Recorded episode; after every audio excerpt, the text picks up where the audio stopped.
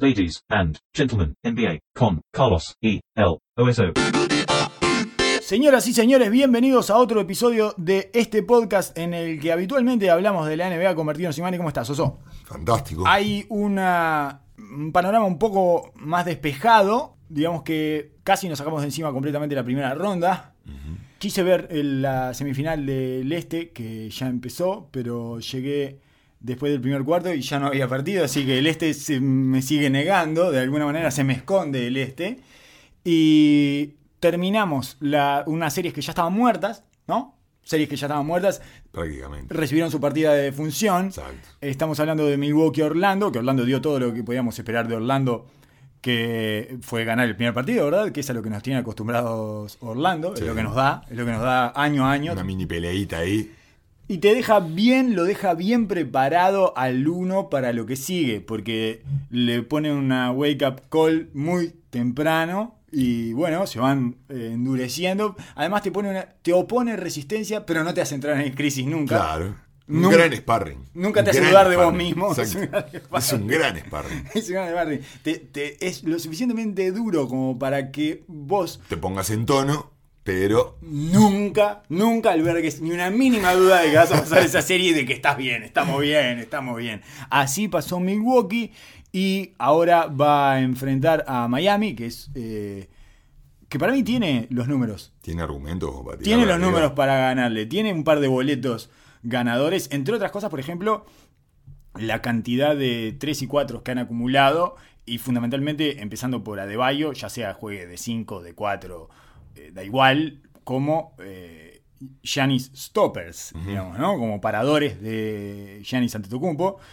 Adebayo es uno de los tipos, de los pocos tipos en la NBA que se le puede parar. Sí, sin duda. Sin duda por sus ca- características de Ah. Físicas. físicas y de juego también. Ajá. La versatilidad que tiene para defender en diferentes lugares, la capacidad atlética para mantenerse en el ritmo de Giannis y la inteligencia suficiente como para discernir los momentos que hay que subírsele, cuándo no, cómo cortarle los pasos, eh, todas esas situaciones, pero sobre todo me parece que como equipo Miami tiene el arsenal de variantes y la inteligencia como para poder plantearle diferentes situaciones y diferentes problemas, que es el mayor talón de Aquiles que, que sufre Milwaukee como equipo en general. La capacidad de adaptación ante los diferentes estímulos que le ponen los equipos. Eh, porque siempre juegan de la misma manera, entonces. Y no, y no, sol- y no solo eso, que Miami propone, no solo que a ellos ajustan, sino que propone diferentes, diferentes cosas prácticamente Exacto. partido a partido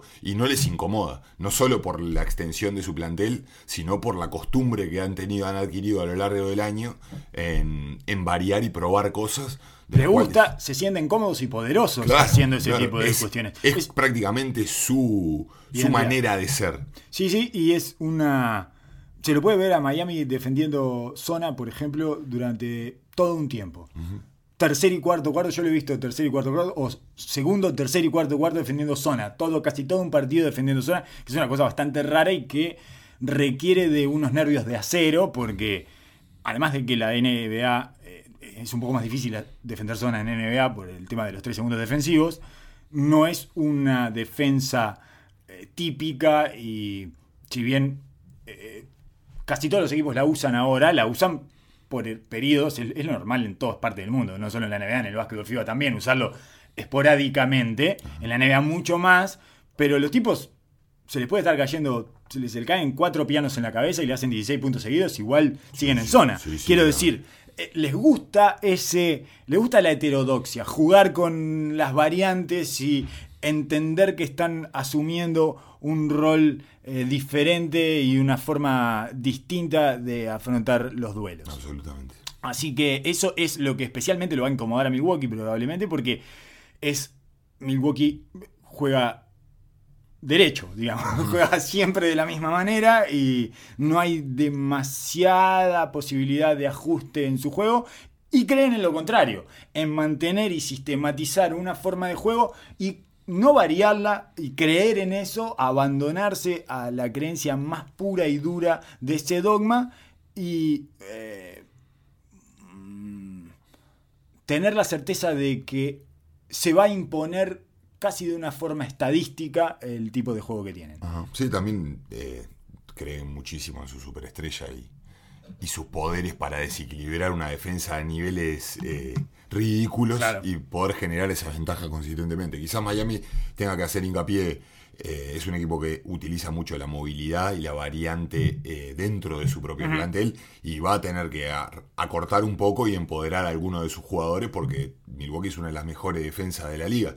Si bien es por, es por sistema, eh, se les puede poner cuesta arriba el tamaño y generar ventajas consistentemente, pero tiene las armas como para hacer. Sí, no tiene tanto, eh, tanta predilección por el mid-range, por ejemplo, Miami, que sería una salida lógica al tipo de defensa que plantea Milwaukee y que le genera especiales problemas a Milwaukee eh, cuando el mid-range empieza a gotear sistemáticamente sobre eh, su mecánica defensiva. Sí, pero tiene tiradores especialistas que puede hacerle pagar de la zona de tres cuando Milwaukee libera, libera o, utiliza su estrategia, que hemos hablado un millón de veces, de proteger la pintura.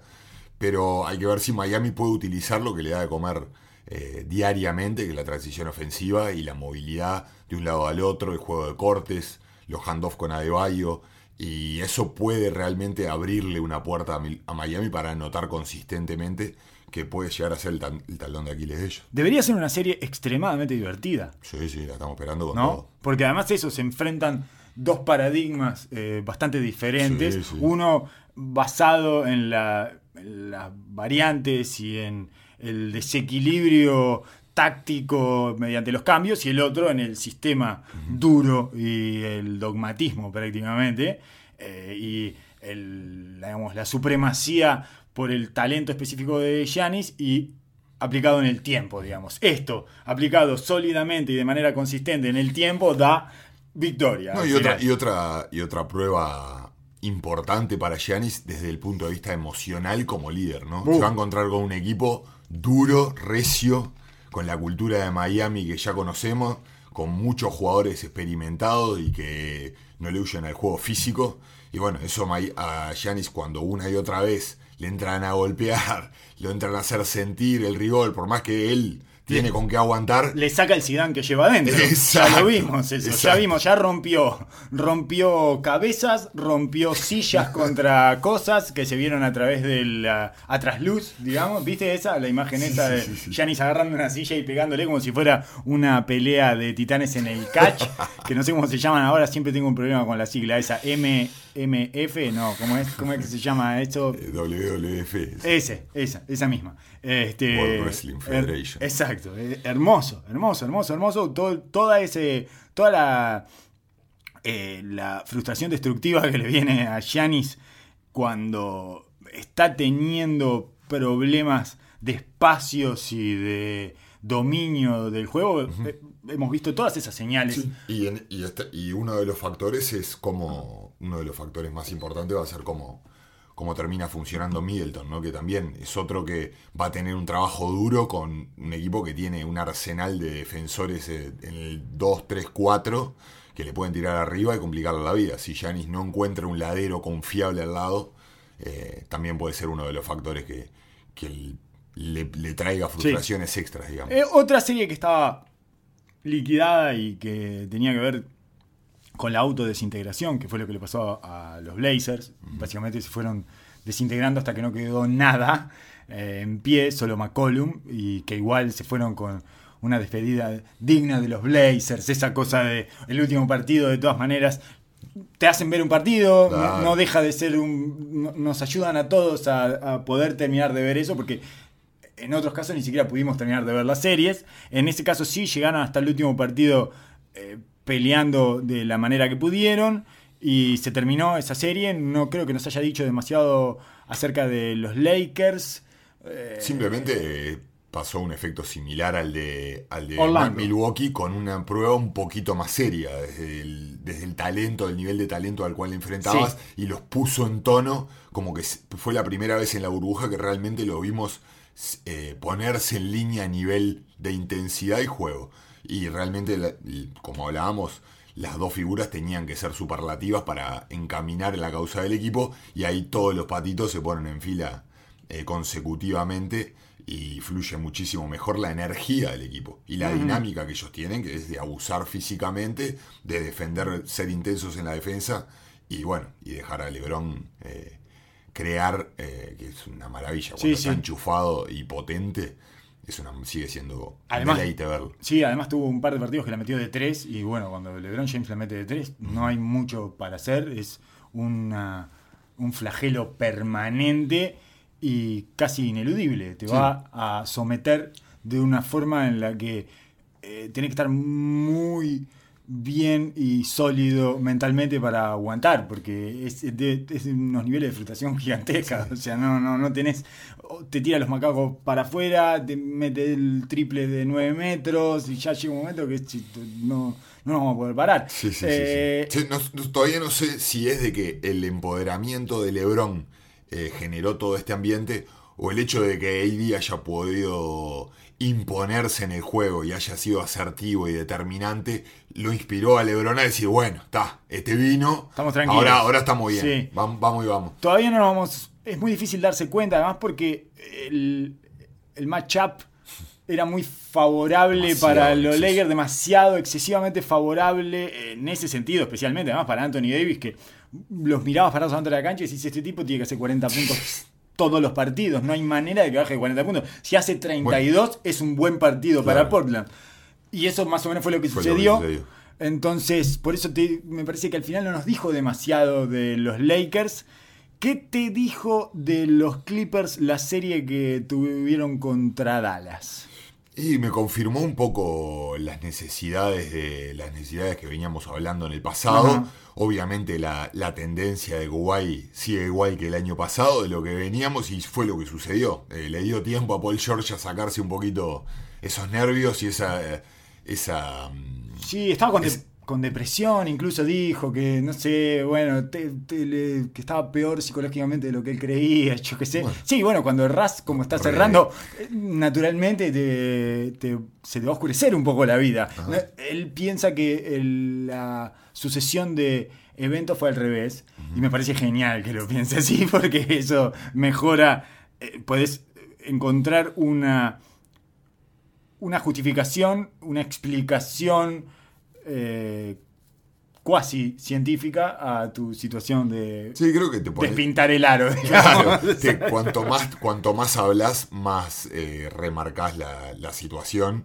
Y, pero bueno, te- entiendo que en esa dinámica, en, ese- en esa dinámica de la burbuja, debe ser un tanto intenso de más cuando no la estás pasando bien. Eh, eh, debe ser un- una situación dura. cuando no encontrás, si no encontrás satisfacción adentro de la cancha de básquetbol, ¿dónde encontrás Claro. satisfacción? ¿Dónde te puedes escapar Sí, de eso? ningún lado. Pero so- digo, es la realidad de un tipo que quiere sacar un, e- un equipo de NBA campeón. Entonces, bueno, se a ellos sí se le planteó, se le plantó un equipo en serio.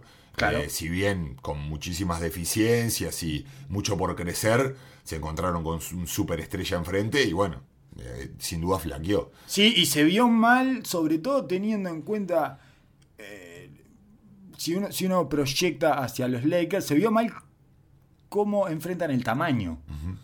Eh, porque podrés, podés- podemos hacer perfectamente un paralelismo entre Doncic y LeBron. Es un juego, un tipo de juego similar. Eh, Siempre lo hablamos, el, el Lebrón europeo. Exacto. Y, y no pudieron con él. No, no pudieron ni siquiera rozar sus actuaciones mínimamente. O sea, transformar eso en algún tipo de dificultad. No lo consiguieron. No le, pusieron, no le pudieron poner obstáculos. Y, No, eh. y encima cuando, no sé, por ejemplo, le fue muy bien con Marianovich a, a Dallas en esta serie. Cada vez que entró Marianovich no pudieron hacerlo pagar su tamaño y su lentitud, lo cual este, me hace pensar que le puede, puede ser mucho más eh, dañino, eh, las- mucho más dañina la situación cuando eh, sea McGee o Dwight Howard. Si bien ahí sí eh, encontramos jugadores completamente diferentes, ¿no? Creo que mucho más dañino puede ser AD. en Bueno, no, AD de 5. Eh, AD de 5 puede ser el gran problema que tienen y era uno de los problemas que veníamos hablando, que el hecho de que no esté Harrell Ah. en 100% y creo que de manera inteligente Ca- Carlisle encontró esa vuelta, ese, ese rulo a la estrategia en el cual lo pareaba siempre a, a Harrell con Marianovich y a Kliva con, con, su, con por la intensidad que le pone Subach, que está muy bien, creo que le ha hecho muy bien el parate. Es uno de los eh, de las leyendas en la camiseta, de los mensajes de la camiseta eh, más contradictorios, porque dice enough, su, eh, enough y nunca es enough Claro. para Subach. Subach nunca hace enough como para quedarse en cancha más minutos y cerrar y tener la confianza. Es increíble. Es, eh, Tendría, tendría que usar la que usan todos, la que usan varios que dice Lobas. Claro, lo vas, o si no, entre, eh, entre signo de interrogación. Enough. Es- es- suficiente, ya está, ya estoy, estoy pronto. Soy de verdad. Eh, cla- claro, Eh, pero y no se niegan a admitir eso en los Clippers. Doc No. Rivers no le llega Creo que la no, información. No, no lo ven encajar en el etos del, del equipo, Ajá. digamos. Bueno. Ellos quieren, hablábamos de transformar, que los Clippers tenían que transformar esta serie en una pelea callejera y literalmente eso fue lo que hicieron. Sí, se pasaron El- un poco de rojo. y sí, parte es lo que pasa, ¿no? Es el tema de los pandilleros. Exacto. Pero mi pregunta es, ¿el robot va a, sale- va a sacar campeón a todos estos pandilleros? Es bravo, pero bueno, es lo que hablábamos la otra vez. Es Eh, exactamente Cuesta verlo una vez que lo estás ahí sintiendo en el partido y ves esa- esas actitudes descolgadas, decís, esto te cuesta, un- te cuesta un campeonato en cualquier momento. Entonces, esas son las dudas. Y bueno, y el partido eh, del sábado lo, lo cierra, del, del partido del domingo, perdón, lo cierra Richie Jackson prácticamente con dos, tres triples de la esquina y no es la primera vez en la serie que sucede. Sí. Y eso cada vez traslada más nervios.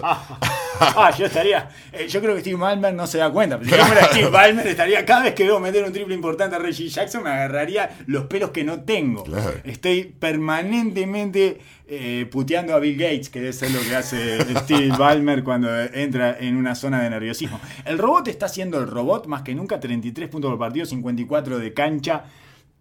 9 re- eh, perdón, eh, tiene 10 rebotes, 5 asistencias. Es una locura lo que está haciendo y todavía no la empezó a meter de 3. Si en algún momento acomoda el triple, está tirando un 29% de 3. Sí, más por lo que pasó al principio de, de la serie que como venía los últimos partidos cuando la serie se puso en serio, digamos. Y esa fue el único, la única arma que encontraron a Doncic. No para parársele en defensa, sino para castigarlo una y otra vez mentalmente en que cada acción que él obviamente que siempre genera ventajas, pero cada acción que el equipo no le devolvía, o sea, cada vez que él generaba, le costaba enormemente sacar una diferencia, no porque a él le cueste leerla, sino por todo lo que tenía que elaborar, de llevar la pelota adelante, llamar el pick and roll, cambiar ocho veces de paso, aguantar el contacto para sacar, cada vez que le erraban un triple o una bandeja, del otro lado venía y es el arma fundamental del robot, que no tiene sentimiento. No, y te va, de- de- te va demacrando de a poco en la, en la autoestima. Lo hablábamos el año pasado, en los playoffs del año pasado, en donde hizo esa demostración monumental que tiene un especial sentido del daño. Tiene como un sentido muy natural, como un olfato muy natural para el daño mental, para meter las pelotas que te duelen, para poner los puntos y las canastas que empiezan como a, a pegarle a la piedra y lentamente se entra a resquebrajar. Porque ayer en, en un momento, cuando Dallas se pone a 6, ellos eh, venían remándola en un partido que les estaba costando una enormidad porque no la estaban metiendo de ninguna manera afuera. Y Lucas se pone a jugar y él claramente agarra el partido para él en ese momento. Decía, no se pueden acercar más de acá. Y los tres, los tres hacen un día, un día y FAU asesina. Y después mete tres eh, lanzamientos consecutivos prácticamente de, de cuarta distancia, que son tiros que vos sabés que no podés hacer nada.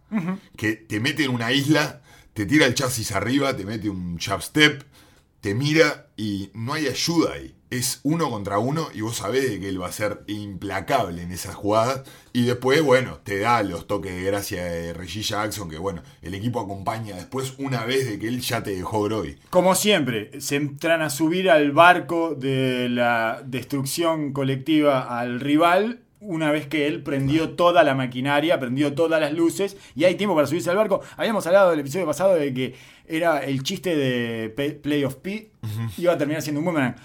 Es, es doblemente boomerang. Va y viene, va y viene, va y viene, porque el, el sobrenombre Playoff, Playoff P se lo puso él y no te pongas ese sobrenombre. Paul George, porque va a terminar siendo un boomerang, te va a atacar sí. ese sobrenombre. Y no hagan ese chiste eh, permanentemente porque se les va a dar vuelta y lo va a atacar a, a ese chiste. Y así venimos en ese boomerang porque además el robot lo que te da es tiempo de que todos vayan encontrando su lugar y el contexto como para sentirse útiles y letales y definitorios. Yo, yo veo a los Clippers como el equipo que más vive en, en la, acti- en la actitud de prender y apagar el, el, El switch. el switch, ¿no? Y entonces siempre sí tiene que sentir el rigor para poder activarse.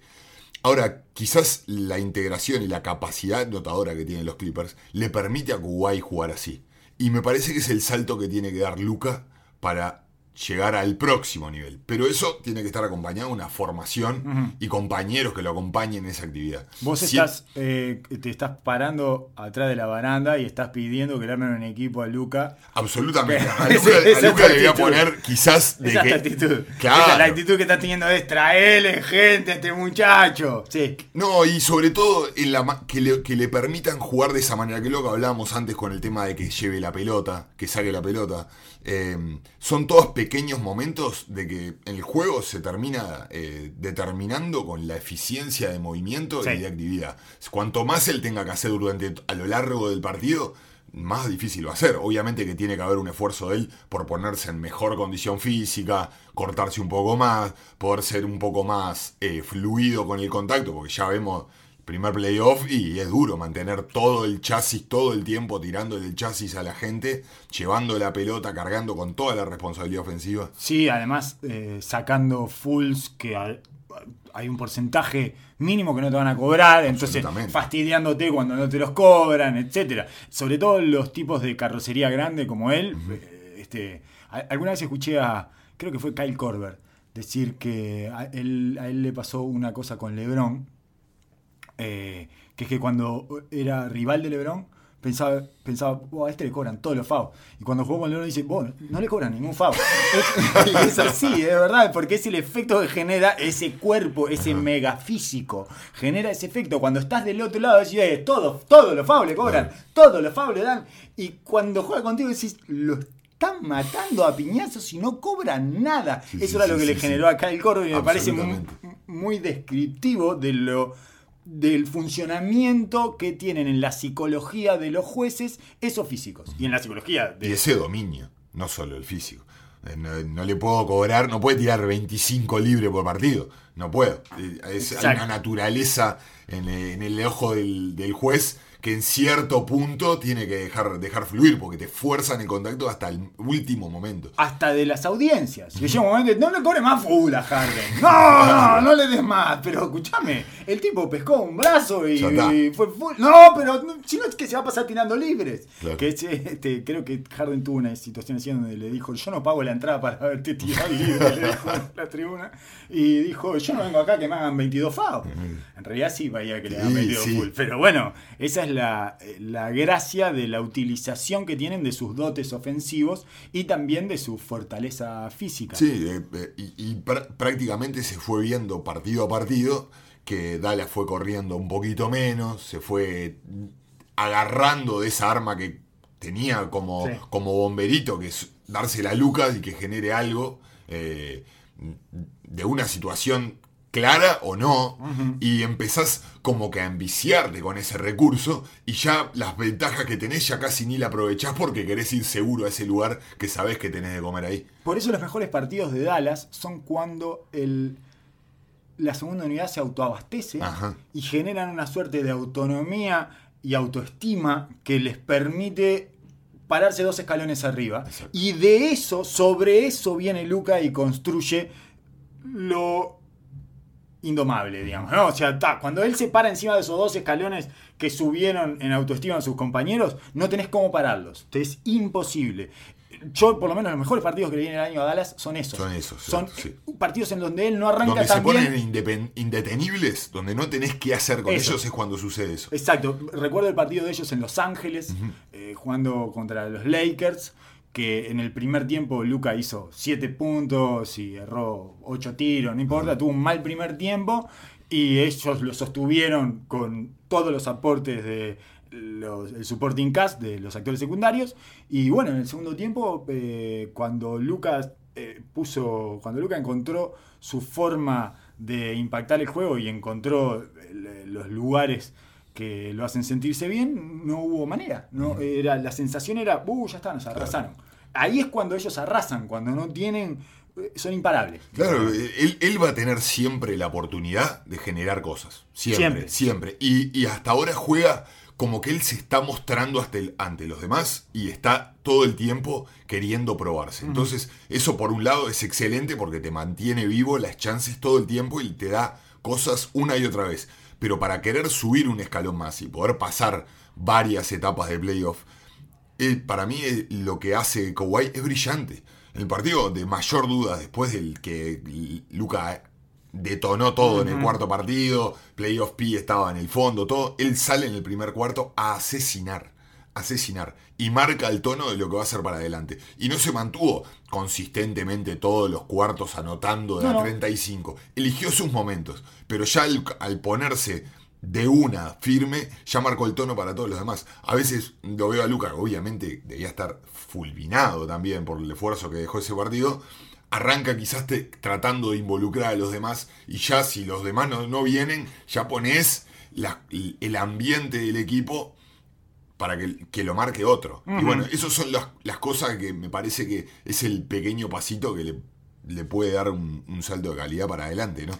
Estamos hablando de super mega sí, estrella. sí. Estamos hablando de un tipo que ya es uno de finísimo, esta, ¿no? esta liga fue uno de los mejores cinco jugadores de la NBA Absolutamente. en su segunda temporada en este régimen y en esta Y el favorito de todos, sin duda. Sí, definitivamente, claro, y- in- indudablemente, porque además tiene esa cosa lúdica y fresca que, que resulta eh, encantadora. Otra, otra cosa, una, una de las cosas que dijiste que me parece que se le puede asemejar a algunos momentos y algunas situaciones que hayan tenido con Dallas, de las que se puedan encontrar con los Lakers, es esa situación en la que eh, LeBron genera todo y los otros no la meten. Yo creo que si eso pasa, en los partidos que eso pase, no tiene chance los Lakers de ganar. A diferencia de lo que podía suceder con Portland, que igual, aunque eso sucediera, podían sobreponerse Exacto, a eso y llevarlos. En esto, contra los Clippers, o sea, llegado a una instancia de final de conferencia contra los Clippers, me parece que justamente por la existencia de Kawhi Leonard y por cómo ataca ese tipo de situaciones Kawhi Leonard, los va a destruir si sucede eso. Por lo tanto, bueno, creo que los dos equipos tienen como fragilidades manifiestas y es, eh, va a ser divertido de ver en caso de que lleguen los dos a la final, que es lo más probable. ¿Estoy mal si digo que la segunda ronda de los Clippers va a ser más fácil que la primera? Esto me va a perseguir, estoy seguro que me va a perseguir, estoy Puede seguro ser, que la vida me va a revolcar con esto, los dioses del básquetbol van a, a morderme los glúteos con esto, estoy convencido. Pero me parece... La fragilidad que, que han mostrado, sobre todo defensivamente, estos dos equipos, eh, y el tipo de liderazgo que han ejercido eh, Murray y Mitchell, cual sea el que vaya a pasar, habla de esto, ¿no? Habla de la, el exces- la excesiva necesidad de, una, de performances exuberantes para que los equipos puedan salir adelante. Una lluvia de aplauso para los dos y ya hablaremos, Sí. entraremos en detalle. Bueno, Donovan Mitchell está promediando 39 puntos, Es el goleador absoluto de los playoffs hasta ahora. 55 de cancha, 55 de 3 también, 95% de libres, eh, 5.5 asistencias además. Es el máximo asistidor de su equipo. Eh, Está haciendo absolutamente todo. no, no, no, no, no tiene sentido lo que está haciendo. Es una locura. Y sin embargo, se dio de frente la cabeza contra el piso. Otro que salió rompiendo todo ayer. Ayer rompió todo. Eh, Entendible. sí. Después del partido que jugó, Ah. una cosa de loco que prácticamente se hizo personal, se tornó personal el juego. Perder esa batalla es durísima. Y sabe que ahora quedas librado un, par- un último partido con, Séptimo. con el otro ninja encendido de esta manera. Claro. Entiendo, entiendo la frustración. Está en pleno trance ninja. eh, eh, Murray, que es, es, es increíble y es especialmente ninja el trance en el que entra. y es lo que hablábamos el otro día, cuando una vez que el eh, Mitchell está, creo que en el pas, en el proceso como líder, superestrella y macho alfa de un equipo, está un par de escaloncitos más arriba en la generación de juego para los demás. Murray eh, influye el juego y lo detona a través de su capacidad anotadora y lo incisivo que es con la cantidad arsenal de, de armas ofensivas que tiene. Ayer Mitchell no encontró, más allá de Conley, respuesta y alguien que, un, la- un- un ladero que le pueda devolver en los momentos claves del juego. No, no solo en el cierre, en los momentos claves, bolas importantes que lo mantengan, que le den salto para pasar. Utah empezó con todo y una vez que Denver le puso la segunda unidad Como y siempre. dio vuelta, el, dio vuelta al partido, nunca más miró atrás. Sí, como siempre empezó con todo, porque Denver tiene un problema de alineación espantoso. Denver. eh, es una cosa muy rara esta serie, porque hasta, el, hasta este último partido, me parece que Utah dominó todos Todo. los cuartos. Todos los To- no, ya no todos los partidos, todos los cuartos de, de esta serie, que solo fue rescatado por Murray en el tercer cuarto ese del partido 5. Por tal que el primer, el primer partido lo dominó Utah eh, completamente y lo terminó sacando Murray en el último cuarto con una también una especie de, de ninja mental. Se pone en el estado ninja mental y eh, no, no erra, no necesita de nadie más para anotar. eh, em- empieza a hacer eh, tiros cada vez más eh, con, el equilibrio más difícil de conseguir, pero que igual los, tira perfectamente equilibrado. En fin, empieza a destruirte mentalmente por ese lado. Y bueno, eh, Mitchell había tenido un partido tremendo también. Hizo, no sé cuánto hizo, 100 puntos, cuánto hizo, No sé, 70, no sé. 44. 44 y 50 hizo Merre, una cosa así. El sí. primero, ese, ese es el partido que gana Denver. Pero jugó mejor Utah ese partido. Y después viene los tres partidos que gana Utah, que algunos incluso lo ganan cómodamente. Sí, sí. Y el 3-2, cuando gana Denver, o sea, el partido anterior a este, el quinto partido, estaba muerto Denver. Estuvo 10 puntos abajo todo el partido hasta el promediando el tercer cuarto, en donde Murray entró de vuelta en zona en esta eh, especie de trance ninja. Justamente con, uno de- con un movimiento de ninja ball, split en el medio, se saca dos tipos. Hace, bueno, después del split queda quedan 5 contra 3, pero va y enfrenta a Gobert y gira, hace un 360 en el aire y deja la pelota de bandeja y mano invertida, toda una cosa descomunal y a partir de ahí no, no para más. Y no lo sacan más, de hecho, no lo, puede- no lo pueden sacar de la cancha porque, bueno, Jokic y él jugaron los 24 minutos de- del segundo tiempo en ese partido. Y en, esta, en este partido pasó lo mismo, pero desde el principio. Fue como el, el más el, el que encaminaron más rápido, ¿no? Denver, el que estuvo más tiempo encima. Pero a mí me parece que es una serie extrañísima porque Denver nunca pudo solucionar el problema que le genera Utah, que es la rotación defensiva, el scramble defensivo con gente que no puede hacer scramble, con gente que no puede rotar. Sigue jugando con Millsap, sigue, obviamente, Jokic, y sigue teniendo un 3 que es 4. Entonces tiene un veterano con las piernas muertas, porque nos enteramos que Millsap, por lo menos en esa burbuja, capaz que el año que viene le vuelven las piernas. En la burbuja las tiene muertas completamente, no. Eh, ¿Te acuerdas de los patinadores que se usaban antes para el parquet? Me parece que no se usan más esos. Hace los close out en patinadores. Parece, sí. Hace, no, no se puede parar. Tiene que frenar tres pasos antes y lo rompen siempre, permanentemente. Lo rompe todo. Lo rompen O'Neill. O sea, no, no te digo que lo rompe Conley, que tiene toda lógica. Te digo que lo rompe O'Neill. Lo rompe derecho nomás. O sea, la tira al piso y, y no. Y bueno, y entonces están todo el tiempo corriendo y todo el tiempo haciendo scramble. Y ese problema no lo solucionaron nunca. Además de que les cuesta mucho anotar con esas alineaciones. En las que tienen o tres cuatros o dos bases, dos cuatros y Jokic.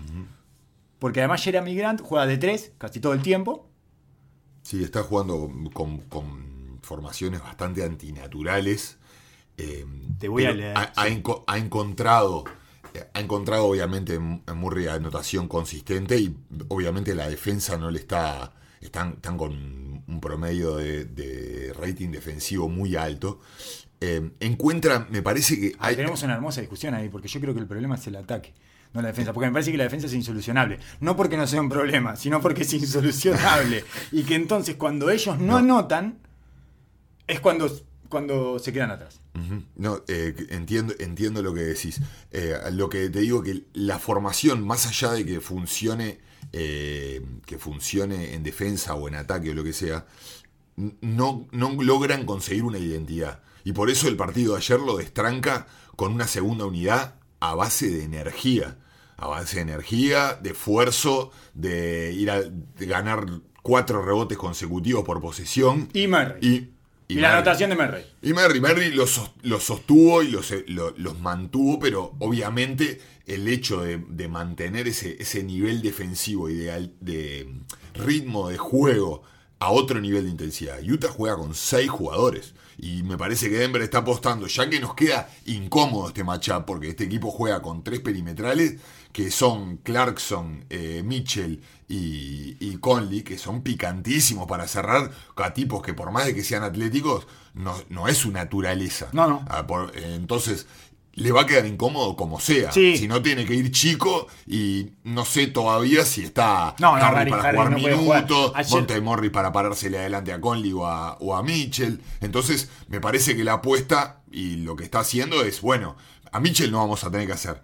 Que nos haga 55 consistentemente, vamos a, vamos a tratar de que Ingles no, eh, que no, se lo, no se nos destape, que Gobern no nos meta 20, 20 puntos de caída y nosotros vamos a irle dándole intensidad con nuestra rotación y que al final esto nos dé, nos dé réditos. ¿Querés que te diga cómo funciona la alineación que más minutos jugó, que es la alineación que puso los últimos tres partidos de titular? O sea, la solución que encontró, el ajuste táctico que encontró Malone para emparejar esta serie es mm, la alineación que tiene a Morris, Murray, Montemorris, eh, Jamal Murray Grant de 3, Millsap de 4 y Jokic de 5. 50 minutos juntos, menos 22 puntos. Es la peor alineación que tiene, eh, eh, que tiene Denver.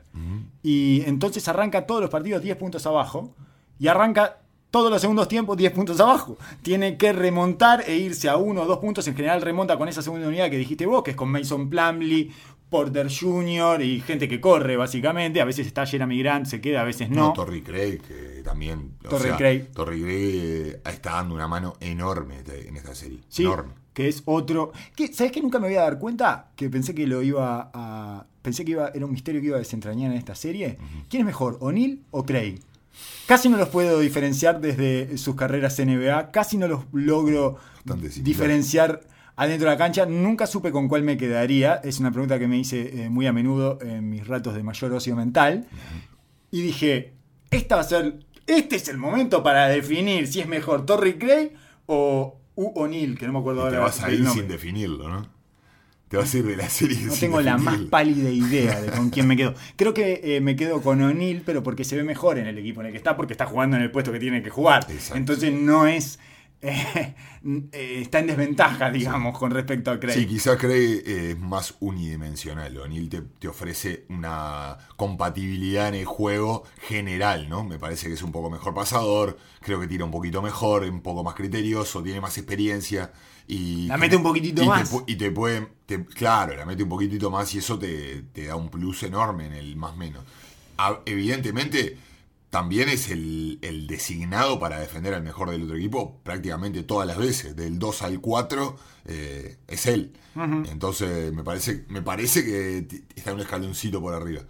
Sí, Pero si eh, tenés a Craig viniendo de atrás como especialista defensivo con esta unidad, con Plumlee, con Porter, bueno, Porter no es un especialista defensivo, pero entra en esa dinámica. Es todo lo contrario en realidad, pero entra en la dinámica de la intensidad y correr la cancha y ganar rebotes ofensivos y ese tipo de cosas que le termina funcionando a Denver porque genera un genera un pulso en el juego que le permite cambiar la dinámica esa en donde están perdidos, están perdidos en el juego de media cancha es doloroso de ver. Sí, es raro aparte ver un equipo con tanto talento, con un generador como Jokic y, un goleador asesino como Murray que tenga tantos problemas para encontrar funcionamiento global.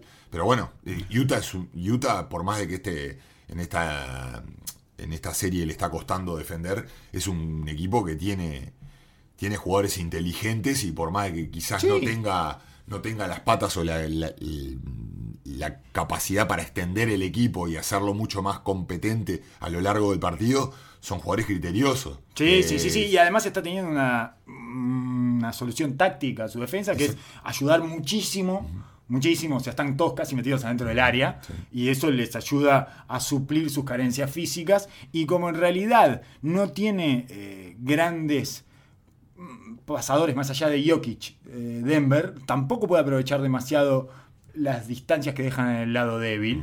Y a veces tienen a Jeremy Grant parado del otro lado. ¿Qué me importa que me tire Jeremy Grant? Bueno, ya le metió 4 de 7 de triple. Y los, los descuartizó. O sea, cuando Jeremy Grant la mete de 3, es una de las cosas que está dando eh, Utah en su defensa. Eh, a mí me parece que pasan cosas muy raras permanentemente en esta serie por esta incomodidad permanente, sobre todo de, Denver, que se quedó sin material, porque no tiene ni dos ni tres, eh, no tiene lo más parecido a un 3 que tiene es Craig, que podría ser un 4 chico, digamos, podría ser un 3 con el talento de un, de un 4, digamos, ¿no? Y, y no tiene otro ball handler que no sea Murray, más allá de que Jokic los puede hacer jugar, pero Jokic los puede hacer jugar con espacio. Ahora, si tenés a Jeremy Grant jugando de tres y a todos metidos dentro del área, los cortes pierden un poco de sentido. es muy difícil meter pase a los cortes cuando tenés toda la pintura ocupada. Entonces. Sí, no nos olvidemos que lo defiende uno de los mejores defensas de la NBA también, ¿no?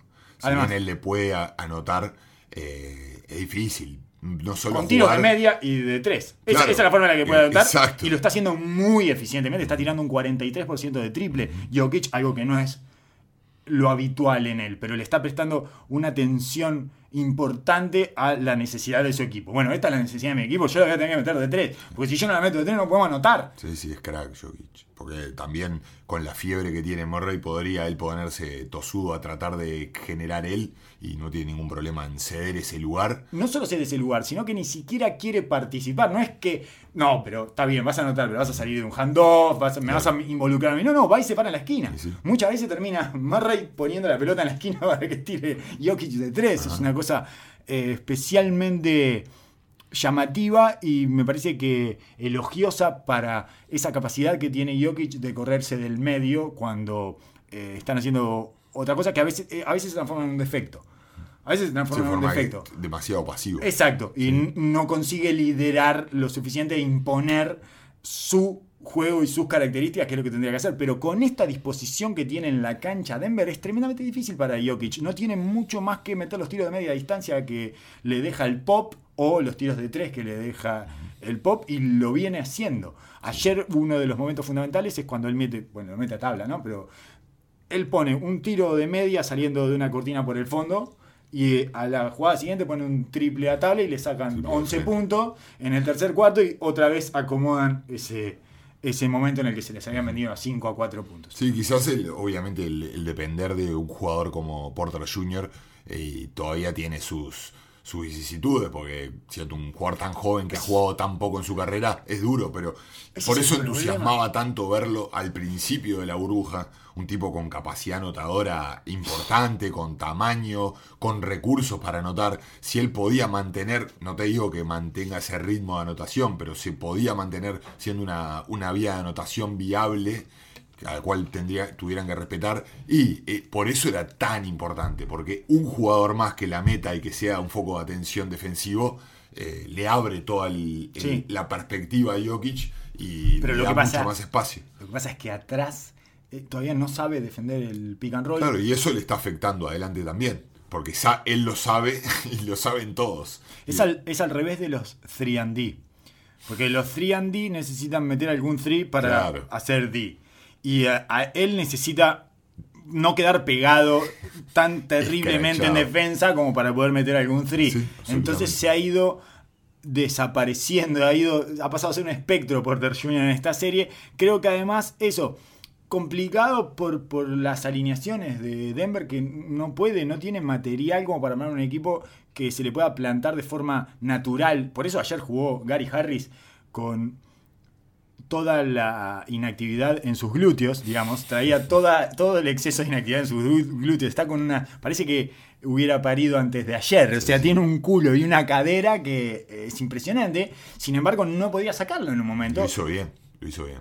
Porque le dio esa cosa que le tiene que dar. Un tipo que pueda ir a los close out, que pueda eh, hacer scramble, que pueda pararse enfrente a la cantidad de perimetrales picantísimos que tiene. Y aparte, en, en ataque es un jugador que genera movilidad, genera eh, una sinergia dentro del juego ofensivo con sus cortes, Sí. con sus espacios, la man- en la manera en la cual juega. Cada vez que corta, acelera.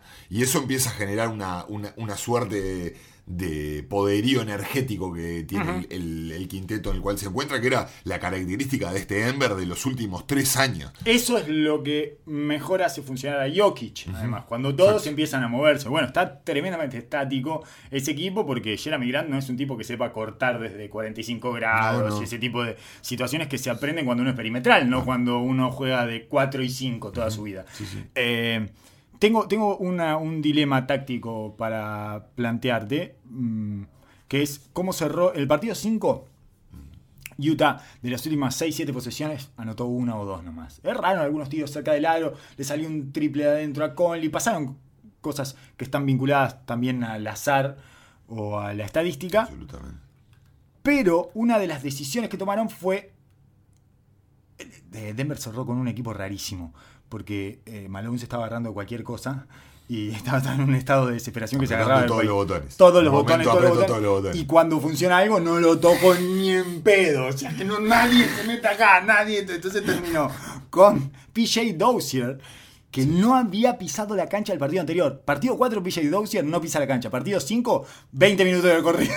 PJ Dozier no puede salir, guacho. No vayas a hacer falta porque no puede salir. PJ Dozier, eh, Murray, Jokic, Porter Jr. y Cray. ¿Cómo? No, y Grant. sí, sí. Perdón, y Grant.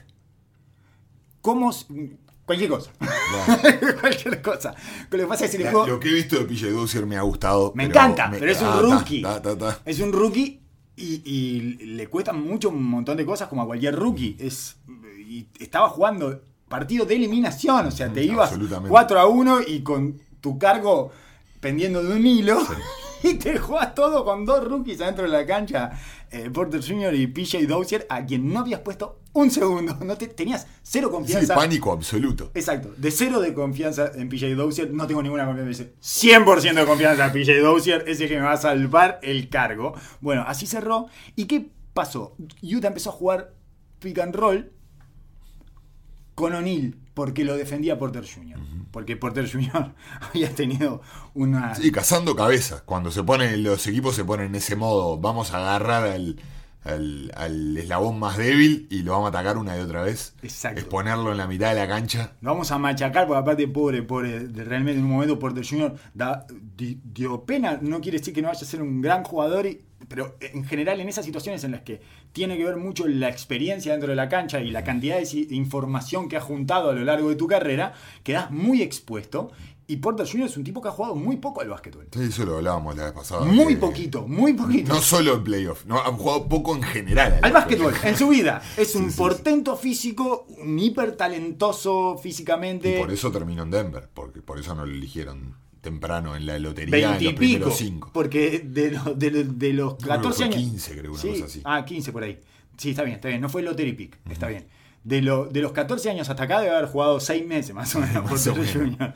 Y entonces se perdía, se chocaba, cualquier cosa.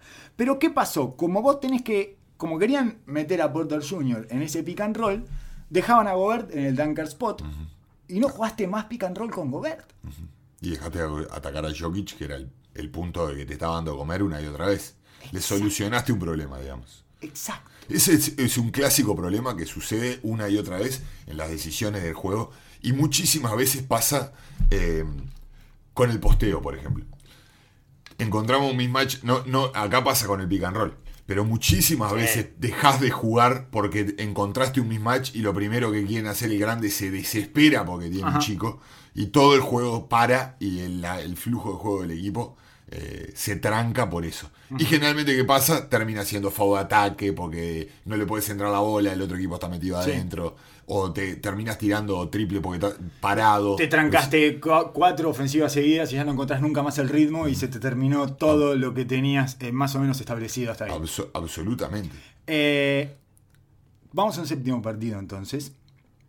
Y mm, ¿Cuál era la, cuál era la duda? No, eso, ¿qué haces? ¿Qué haces? Ah, no, para mí si algo te está funcionando, no, no, no tenés que salir de ahí. Pero lo que pasa es que Es- el, el pick and roll con Porter hasta esos últimos tres minutos había funcionado. Habían terminado siempre en goles, incluso a veces eh, rompía Mitchell y Porter estaba en cualquier lado y, y cuando Jokic daba el paso adelante se la tiraba arriba a Gobert, habían metido una hundida a Gobert, no sé. Había funcionado bien hasta esas cuatro o cinco últimas posiciones. Y mi pregunta es eso, es vas con lo que... Porque de- también, de, de la otra manera, le sacás a Gobert su momento en ataque. No, no sé, me pregunto qué haces No, no, con eso? entiendo. eh, estás terminando, estás cerrando, vas a cerrar la serie de playoff y querés ir a lo que te da de comer una y otra vez y a lo más seguro. Por más de que en ese momento del partido, eh, esa es la diferencia de los playoffs. Muchísimas veces puede, puede pasar de que haya jugadores como PJ Dozier en ese momento que encajan para ese momento de ese juego puntual y empezás a, y, y empezás a confiar en situaciones así. Eh, Hace tiempo estaba hablando, estaba hablando, estaba escuchando un podcast de Raya Bell que le pasó lo mismo cuando jugaba en el equipo de Iverson, que ahí empezó su carrera. Él no jugaba un minuto y no, no tenían cómo parar a, a- a- creo que era Kobe y él final, no sí, tenían bueno. cómo hacer y lo tiran para dentro de la cancha, venía sin jugar prácticamente que ni se cambiaba abajo porque no tenía esperanza ninguna y a partir de ahí empezó a jugar 20 minutos de partida y empezó su carrera. Y esto pasa lo mismo.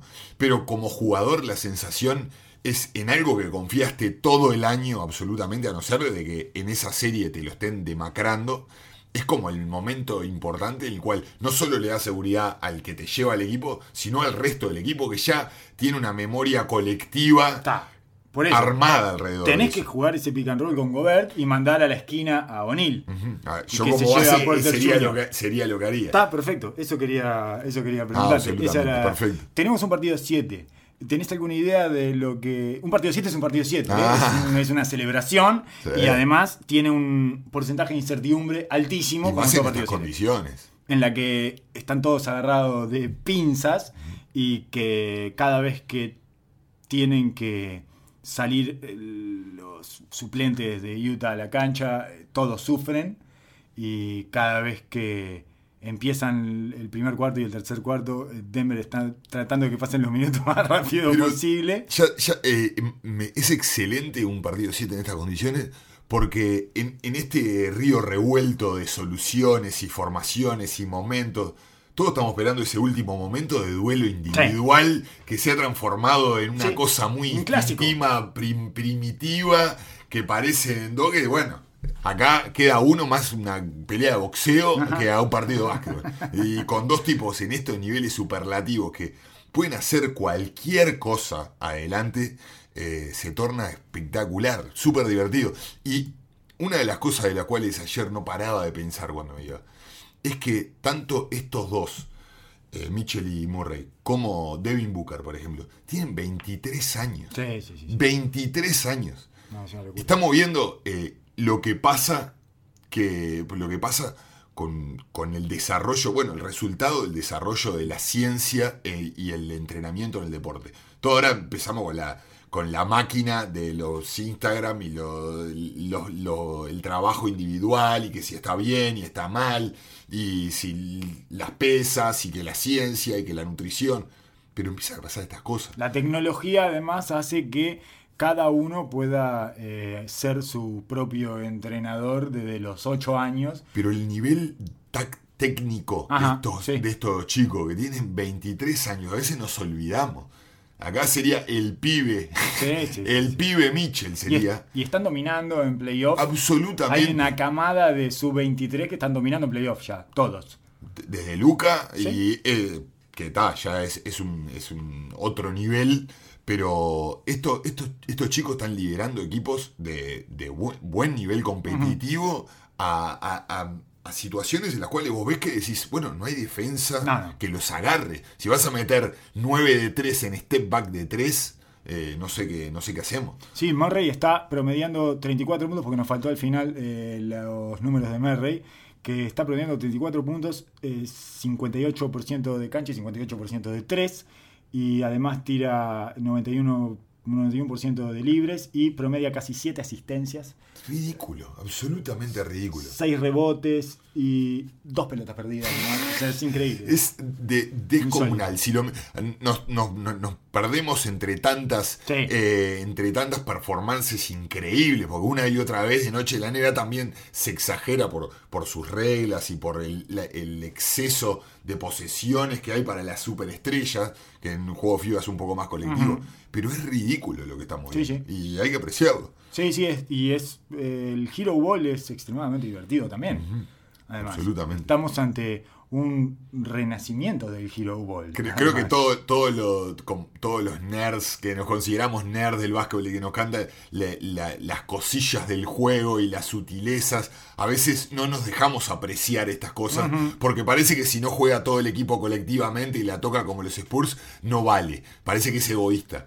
Pero esto es realmente lo que hizo Murray es de cero egoísmo, porque el equipo era, lo demandaba. Exacto. Nos íbamos para casa. Bueno, era lo que estábamos hablando. Si él no empezaba en este trance de ninja en el tercer cuarto del partido 5, cuando iban 1-3 abajo, iban 15 puntos abajo en Claro. ese partido, si él no entraba en ese trance, se iban para su casa de una manera bochornosa. Claro. Y los sacó a todos de los pelos. Y bueno, y todavía está en ese trance. Quizás ese es el paso que ha dado este año, que en otro momento de repente el equipo venía bien o Barton tenía un buen momento, Jokic estaba dominando la situación y él quería imponerse al juego. Este es mi momento. Y forzaba la marcha para encender esta mecha que él necesita claramente para sentirse vivo. Y bueno, en este momento lo ha dejado, ha notado consistentemente, pero cuando lo ha necesitado el equipo ha dado el paso adelante, agarró la bandera y, y disfrutamos todo. Y es, es demencial, es demencial. Yo quiero destacar igual la serie de Jokic. Está anotando 26 puntos con un 51% de cancha y 49% de 3, tirando 6, 7 triples por partido. Es una cosa que no le gusta hacer.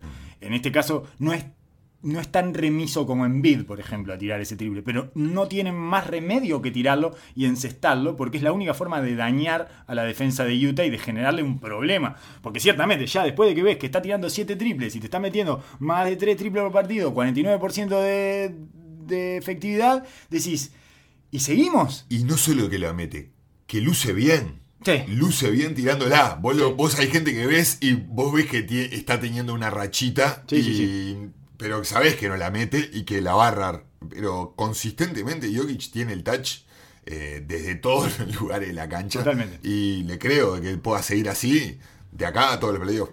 ¿Viste Boston y Toronto? Sí, Oso, esto es... eh, ¿Qué se puede decir? No funcionó nada de lo que... Ya te digo, yo llegué tarde, llegué al segundo cuarto y ya no había partido. Sí, sí. Después lo vi el primer cuarto para ver qué había pasado y pasó todo en el primer cuarto. Creo que está toda la información en el primer cuarto. Lo pueden, quien no haya visto ese partido puede ver el primer cuarto y ya lo vio todo. Ya habían perdido un, un challenge, un, un eco challenge en el primer cuarto eh, de un full de tres que le cobraron a Siakam. Que lo- último es que van al instant replay y les importa tres carajos lo que ven, ¿eh? Ah, sí, yo tengo razón. Voy a ver, voy a buscar justificaciones para darme la razón. ¿no? Están en la del La periodista. que de- hacemos todo. La del periodista deportivo que se afirmó demasiado en su comentario y no puede, no puede meter marcha atrás. Eh, sí, sí, ahí vemos, ahí vemos el full, sí, de Siakam. Claro, claro que le toca la mano, no le deja lugar para aterrizar.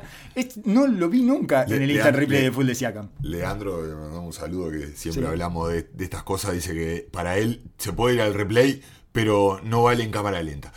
Porque en cámara lenta todo parece FAU y todo parece. que- mentira. claro, no, no La es cámara lenta es mentira. Cualquier contacto es exagerado. La super slow motion es una completa mentira. Yo te toco la camiseta así y parece que te hubieras hinchado y te hubiera generado una fuerza imposible de romper y en realidad fue medio, una décima de segundo que yo te hice así en la camiseta. Es una locura la super slow motion. sí, Estamos decidiendo por super slow motion.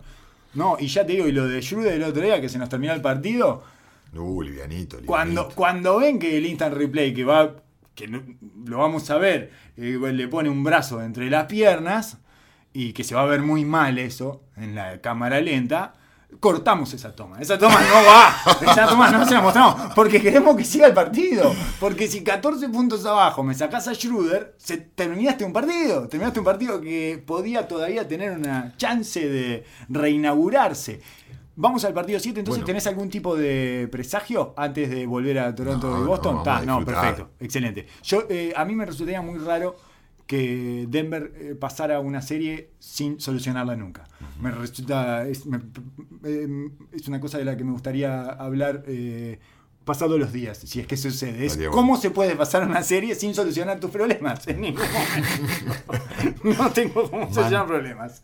Mantenerte a flote, a flote, a flote y que uno te saque de los, pesos, de los pelos. Claro. No tenés por qué ir gozado arriba del barco tomando champagne. Sí, sí, sí. Igual se puede sobrevivir. Boston, El- el- Boston, sí. Boston y, y Toronto, em, esto que justo trajiste el FAO de 13 de Siakam y todo, creo que ahí fue lo que sentenció el partido y lo que va a ser la llave del futuro de Toronto y la llave de esta serie. ¿Es Siakam de verdad? ¿Es Siakam ese hombre? Y bueno, los tres FAU del primer cuarto de Siakam lo condicionaron absolutamente en el juego. Además de que tiró uno de 7 también en ese primer cuarto, o Pero- 0 de 5 iba y después. Creo que arrancó todo Toronto trancado y él, al su juego, al ser tan físico, tan de ir y tan de ir una y otra vez, el jugar condicionado por los FAU, te quita agresividad y te quita eh, ese instinto, por lo menos asesino, para olfatear la ventaja.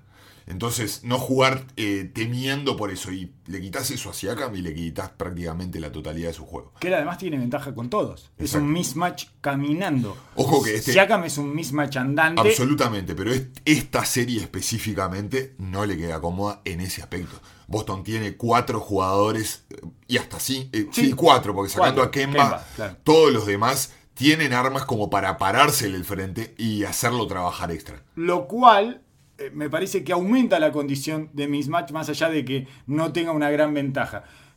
Esa pequeña ventaja es casi la misma con todos. Quiero decir, cambia, por ejemplo, con Taze. Es diferente. Ahí la ventaja, su ventaja es la velocidad. Y con los otros es la fuerza y el físico y la altura.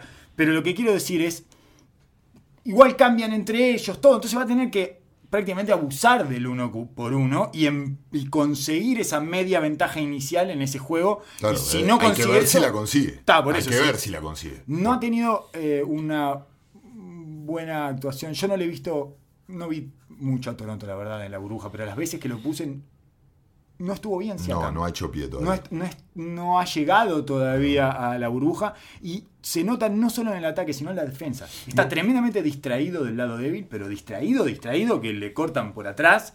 Creo que está trayendo sus problemas del ataque a la defensa y, y también en el, uno en el uno por uno. Lo rompen con mucha Es, facilidad. ese, ese era lo que hablaba ayer, hablaba ayer mirando el partido, eh, comentaba y creo que sería eh, lo que me gustaría ver, que, si, que a Siakam le dieran la responsabilidad de Tatum, que lo comprometieran desde ese lugar, que los, le sacaran todo el, el Toronto juega un sistema obviamente al estilo de Miami, con muchas variantes, con excesos de ayuda, con muchas rotaciones, muchos scramble desde después de la primera situación, porque son hiperagresivos ante el pick and roll. Ayuda y a un pase. Y eso genera que la ayuda al primer, al, al primer pase genera la rotación del lado opuesto y una tercera rotación larga, que bueno, que Boston ayer lo trabajó eh, a la perfección. La metieron todos, además. Pero no solo la metieron todo, a- generaron esa, esa, es- ese ataque hacia la, hacia la cabeza de la llave, llegaban prácticamente al tiro libre, y de ahí era un triple solo de la esquina que me decía dos cosas, que Margasol se le va a complicar para mantenerse en cancha en esta, en esta serie, y que prácticamente va a ser un duelo que va a tener que cambiar la dinámica. Toronto, si bien ayuda mucho, tiene problemas, dificultades para encontrar un pareo que le quede cómodo. Ayer tenía jugar con los dos enanos, se le va a complicar muchísimo esta serie. Entonces el hecho de que vos puedas controlar y que Siakam se pueda empoderar en ese, en ese mismatch que no tienen a nadie para tirar la Tatum, solo él lo puede hacer desde el punto de vista atlético y desde el punto de vista de que se está parando uno que debería ser del- de la misma talla, Porque Anunobi todavía no. Y no, Anunobi me parece muy robótico todavía. Me parece que le da la fuerza, pero no le da la movilidad. Los dos enanos le tiró por arriba toda la noche. Le quisieron meter el peso, quisieron metérsele abajo, sacarlo de balance. Tatum está muy bien de confianza y muy bien del touch. Y ha jugado toda su vida así, metiéndole puntos en la cara a la gente. Si encima va a tener ventaja de tamaño, va a ser eterna la serie. Bien, ¿qué podemos decir de Houston y OKC? Además de que se nos terminó el partido por ese instant replay infame eh, que tuvimos, tenemos una discusión que nunca llevamos adelante, que es el efecto Dort, eh, el cual yo eh, no, no creo, más allá se divide en dos partes. Pongamos, pongamos, pongamos los términos porque me encanta. Yo creo que Dort está construido físicamente, parece construido en un laboratorio para defender a Harden, ¿no? Porque tiene físicamente es casi un émulo de Harden, de Harden del otro lado, tiene mucha potencia física, un centro de gravedad bajo, un, un pecho gigantesco, es de Arizona State, es sí. de la misma universidad que Harden, todo, debía, eh, debía defender muñecos que eran de Harden en, su, en su universidad. Eh, y tiene, además de esas capacidades físicas, una capacidad mental que es el recuperar hasta dos y tres veces el pie en la defensa después de que es roto. Después de que lo rompen, él vuelve y vuelve y vuelve. y vuelve. Es El motor. motor incansable. No sé, nunca, pero lo veo. Me, me parece que por, por un par de razones no, no existe el efecto Dort, que fue muy circunstancial. Que lo digo ahora es un poco estúpido porque eh, Harden viene a hacer 40 puntos, pero que hay, hay algunas cosas que, que no. eh, que solo tuvieron efecto porque Harden no la estaba metiendo de tres, básicamente. Que es. Una de ellas es justamente la defensa del triple, que me parece muy rara. Nunca vi un tipo pasar por atrás de las cortinas a Harden y le pasa consistentemente por atrás de las cortinas. Y si Harden la mete de tres, se frena y la tira. Y la tira limpio, digamos. Si vamos a admitir que ese tiro se lo dejamos a Harden, es un cambio de paradigma absoluto de cómo hemos venido defendiendo a Harden este, Absolutamente. antes, antes de esto. Ante, ante Harden nos podemos esperar cualquier cosa. O sea, los equipos han tratado de tirar estrategias de todo tipo y color, antinaturales de, todo lo- de, de todos los tipos, y esta es una más de ellas.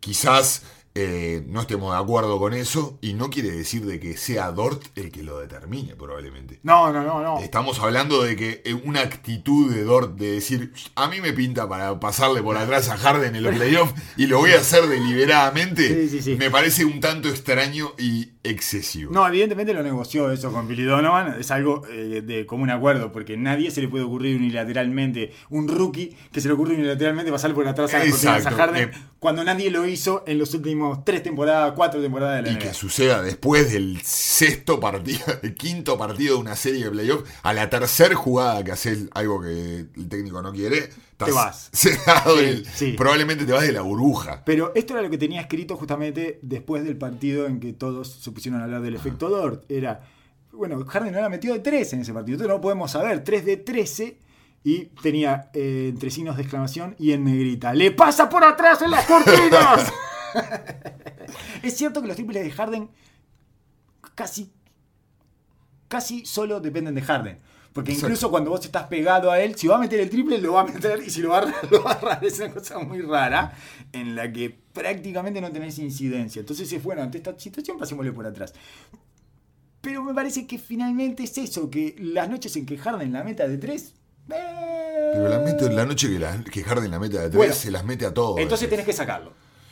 Las noches en que Harden la está metiendo de tres lo tenés que sacar de la cancha. No puede estar Dorta dentro de la cancha porque del otro lado, porque es un gran defensor de los dos lados de la cancha, Dort. es, un, es un- porque del otro lado detiene tu ofensiva de una manera alevosa porque no lo defienden, pero no lo defienden Descarado. no lo defienden, es, es bullying lo que le están haciendo. sí, No es. eh, no están respetando. No están respetando como colega del, del otro lado de la cancha. Claro. Es espantoso lo que lo hacen. No sé si va a poder meter algún triple más en su vida. Después, Porque. Y no. Y tal, tenés que atacar 4 contra 5. Es la especialidad de Oklahoma City, es el nuevo Andre Robertson, digamos. Era lo mismo que pasaba con Andre Robertson. Estamos hablando de. Que chico. volvió en este Estamos grupo. hablando de un, chico, ¿no? Sí, Est- sí, sí. Estamos jugando, que está jugando contra uno de los mejores anotadores de la historia del básquetbol Sí. mundial. Sí. Entonces, yo no, no me refería a que me gustaba Dort porque me parecía las- la llave de esta No, serie está bien, sí, y la sí. solución a todos los problemas de Oklahoma City. Sí. Oklahoma City está con el snorkel tratando de sobrevivir Muy para que le pase el agua y peor Muy que Denver, te diría yo. Peor porque. Bueno, Denver pero- se llegó al séptimo, ellos no. Todavía. Claro, y los dos, los dos equipos están con problemas existenciales y de, y de identidad, Y de- salvados por un jugador que les está llevando la bandera. Houston se organiza así, juega así, tiene esa identidad hace años. Entonces sabe perfectamente lo que está haciendo y cómo quiere llevar la serie. Por otro lado, Dort eh, entiendo de que le, le falta madurar enor, enormidad de veces. Yo, A a mí me que- parece que en la NBA de hoy, si logran encontrarle una manera de hacerlo dañar lo menos posible ofensivamente, como hacían con Robertson, ponerlo en la línea final, eh, hacerlo cortinar a otra persona, enseñarle a cortar en los momentos justos. Jugar eh, las, atribu- grande. las atribuciones defensivas de tener motor, tener tamaño, tener disposición y tener la agresividad de parársele a uno de los mejores anotadores de la liga y no ir para atrás.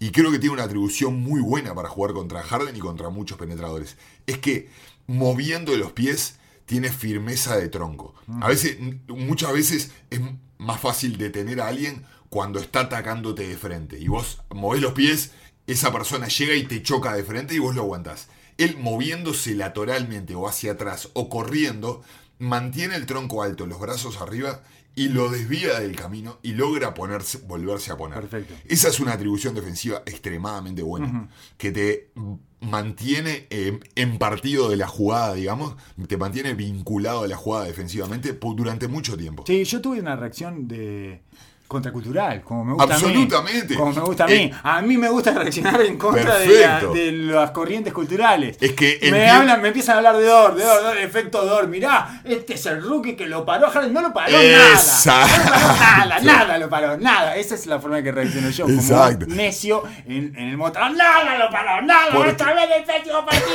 Darte 50 puntos en la cara. Esa es mi actitud. Esa es mi Absolutamente. actitud. Absolutamente. Este- y es- estoy de acuerdo la- contigo que sobreexageramos de, eso, de, de- de una manera Ah, ridícula. ahora lo, ponemos al lugar, en lugar al tipo y bueno, fue lo, que pasó. pegado. Quedó muerto Lo de la dejamos cabeza. pegado, pobre muchacho. Se comió el cuento. Después, claro, Y después casi dio se una muere. lástima bárbara porque además eso, no solo le escupió 40 puntos en la cara a sino que del otro lado, pobrecito, no le podía pegar al aro. Fue horrible. Y, y, eh, soy hincha de Dort ahora, soy hincha de Dort. pero hasta la semana pasada era anti-Dort. Y ahora soy hincha de Quiero eh, cerrar con Sos esta anti alineación. redes sociales, me parece. ¿no? Claro, anti, sí, soy anti, anticorriente cultural. Es, es mi forma, en realidad es, es- es mi forma de, de agradar. Mi forma de agradar es esa. Es, eh, Por ir eso en te contra. por eso te queremos. Exactamente, es lo único que sé hacer. Con esas poquísimas herramientas en la vida es con lo que me he defendido. Eh, te voy a. ot- Otro, otro que se niega a ver que su alineación titular lo deja en desventaja todos los primeros cuartos y todos los terceros cuartos. 15 puntos para remontar todos los partidos dos veces. Sí, dos sí, veces. sí. El mismo Chris. Paul, Gali- eh, Chris Paul, Gilgius Alexander, Dort, Galinari y Steven Adams. 50 minutos menos 46 puntos, Oso. Lo- a estos los cagan a pelotazos, pero de una manera triste.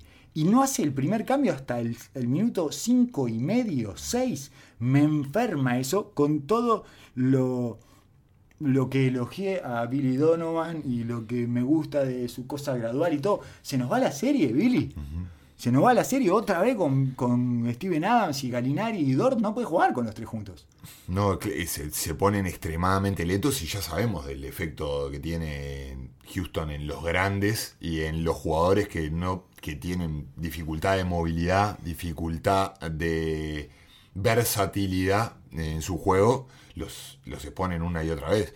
Y Adams ve- no quiere estar más en la cancha, además. y se nota, Se clarito. nota. No quiere ni agarrar la pelota. El otro día caía solo abajo del aro y medio que dudaba si le iba a buscar o no, le tiraban una pelota arriba y no saltaba ni a, ni a hundirla. No es un Porque tipo- ya se, están en esos momentos que lo Se dio cuenta, cuando se dio cuenta, se dio cuenta y como es Soy un tipo queso. muy inteligente, como es un tipo muy inteligente, muy despierto y además con un sentido colectivo Ajá.